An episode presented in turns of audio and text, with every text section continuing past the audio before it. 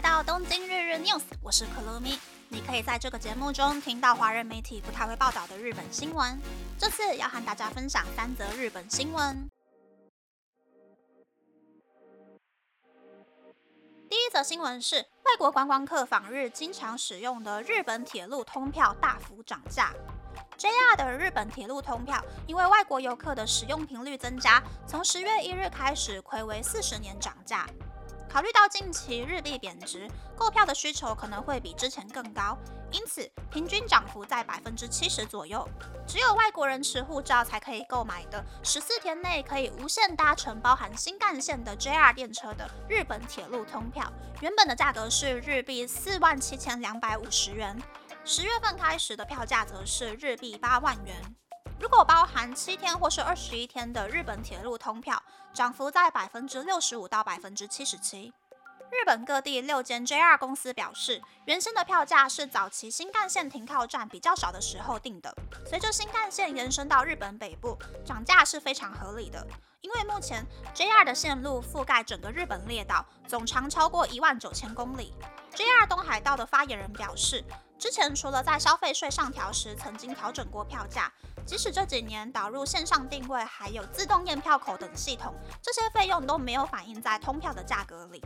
目前在日本旅行来自旧金山的夫妻，在涨价前购买了二十一天的日本铁路通票，两个人在十六天内就去了京都、大阪、广岛、岐阜、石川县的金泽，还有神奈川县的箱根。这对夫妻表示，即使未来涨价，还是会继续购票。因为拿着通票就可以去日本的任何一个地方。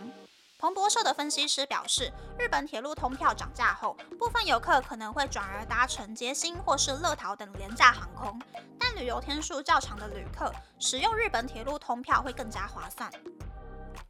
第二则新闻是，去年在日本失踪来自海外的技能实习生的人数高达九千人。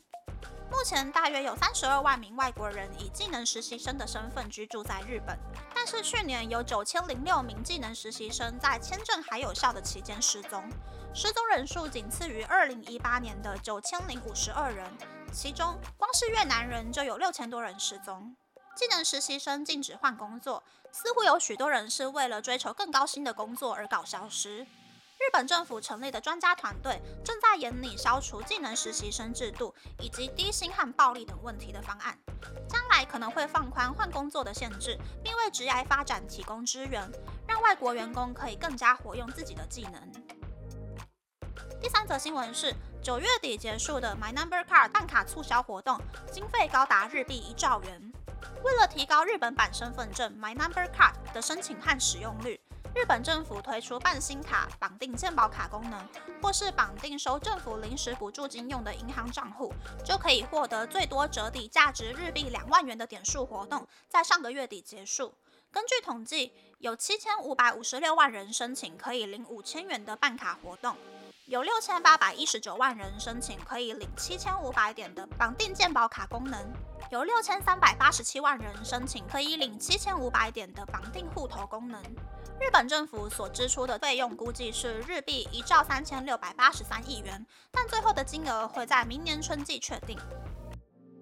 以上是这次和大家分享的三则新闻。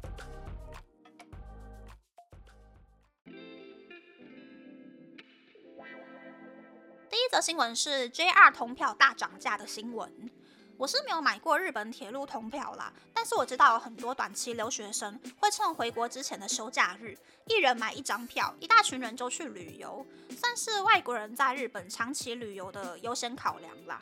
日本铁路通票原本十四天的票价才日币四万多而已，跟东京福冈来回新干线的票价差不多。可是，一张票就可以跑北海道到九州四国哟，就只差不能够去冲绳而已。光是这十年内就开通了九州新干线、北海道新干线和北陆新干线。我觉得，如果真的四十年都没有涨价的话，一口气翻快两倍价钱，其实还蛮合理的，一点都不过分。第二则新闻是九千名技能实习生消失的新闻。第一百六十四集就有介绍到技能实习生很辛苦的新闻。其实我刚来日本那几年，日本的新闻就常常报道乡下封闭村落的日本人老板会拿走实习生的护照，不让实习生休假。实习生也不懂日文，不知道自己被压榨到没有钱，也不知道怎么样打电话求救，或是搭车离开村落，因为全村落的人都会跟着日本人老板一起欺负实习生。我印象很深刻的是，东京或者大阪有民间机构在拯救这一些实习生逃离村落，但是机构只能够给实习生一个居住的地方，很难帮实习生拿回护照。实习生只能够等签证到期被遣返回国，而且还会被留下案底，再也不能够入境日本。很多借钱买通中介来到日本的实习生，甚至会逃离机构，流入民间非法打工。我看的报道里的机构只收女性实习生，机构里面的人就说，女生留在日本非法打工，未来可能会比被遣返还要更凄惨。可是没有钱又不敢回国，给家乡父老添麻烦的人，不管怎么劝，应该还是会选择非法打工吧。的新闻是办卡促销花一兆的新闻。虽然觉得日币一兆元花的有点浪费，但是我也领到两万点了，好像也没有什么可以抱怨的空间。只有第一百八十八集闲聊里面提到的我的日本人前辈才有资格说这一兆元花的很不值得吧。但因为 My Number Card 的各资安全性受到很大的质疑，日本政府好像是有打算过几年要废除 My Number Card，再发行另外一种新的身份证。但是我真心觉得，等到自民党找到一个日版唐凤，再来考虑换卡的问题吧，不然新的系统也只是浪费钱而已。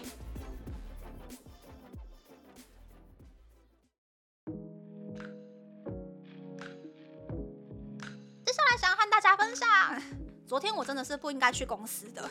星期三是我上班的公司一周一次的招会日。昨天是月初的第一次招会，所以有社长边看稿边念五分钟话的段落，还有乐乐等的新入社员自我介绍，这些我都可以理解啦。重点是跟我同部门的新的副部长上去报告的时候，副部长说话有很多顿点就算了，还搞错了朝会的目的。朝会是一个大家站着听台上的人介绍重要消息的场合，不是让你讲解说哦这一份新的资料要怎么看的场合。又没有准备投影机，就在那边讲十分钟，就算是霍金也听不懂好吗？那么想要搞教学活动，就另外开一个三十分钟的说明会嘛。总之一大早就发生了这么一件事情。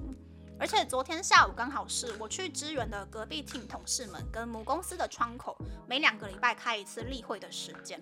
隔壁 team 同事分享了一个。完全只是 idea 程度的资料，然后拿出来问问母公司的成员说有没有什么需要注意的地方。结果母公司的科长也是让我整个满头问号，他说话还蛮没有逻辑的，我完全听不出他是在提意见还是一起在想 idea。整个会议里面每一句话我都听得懂，但是没有一句话可以进到我的脑袋里面。然后隔壁 team 的同事举例啦，如果说办活动的时候可以送母公司的主打商品。是那种官网上面排在最前面，还会请艺人拍电视广告的那种商品哦。结果母公司的科长就只有说这个商品不适合，他没有解释是哪里不适合，感觉就很像是来吵架的啦。先说哟，我的公司还有母公司是完全不同领域的公司，而且我的公司除了我，还有从母公司过来的交换社员，没有人是曾经在跟母公司同一个行业上过班的。真的开会开到一半，我差点就要翻白眼呢。想要把我们的客人带到母公司那一边做消费，结果母公司的客长还那么不配合，所以下班之前我真的人到受不了，去告诉我隔壁 team 的同事说，正确答案是母公司的网页从上面数下来的第二十一个商品。总之，今天的结论就是，上班的时候啊，或者是有时间限制的时候，说话尽量有逻辑的说出重点吧，不要说那种模棱两可的话，像是那种知道我在讲什么吧的那种感觉。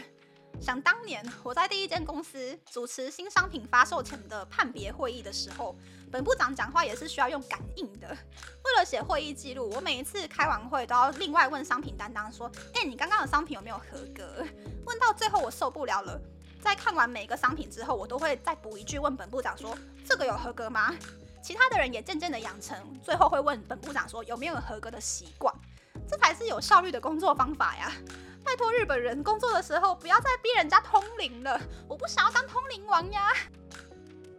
那么，那么这次的分享就到这边，不知道大家喜不喜欢这样的节目呢？欢迎大家留言和我分享你的想法。喜欢这个节目的朋友，可以在 Apple、Spotify、Google、s o n KKBox、My Music、First Story、Mixbox 等 Podcast 平台和 YouTube 订阅《东京日日 News》，多多按赞、评分或是填写资讯栏的节目优化问卷，帮助这个节目变得更好。还可以在 Instagram 或 Search 追踪《东京日日 News》JJ Tokyo 的账号哦。拜拜。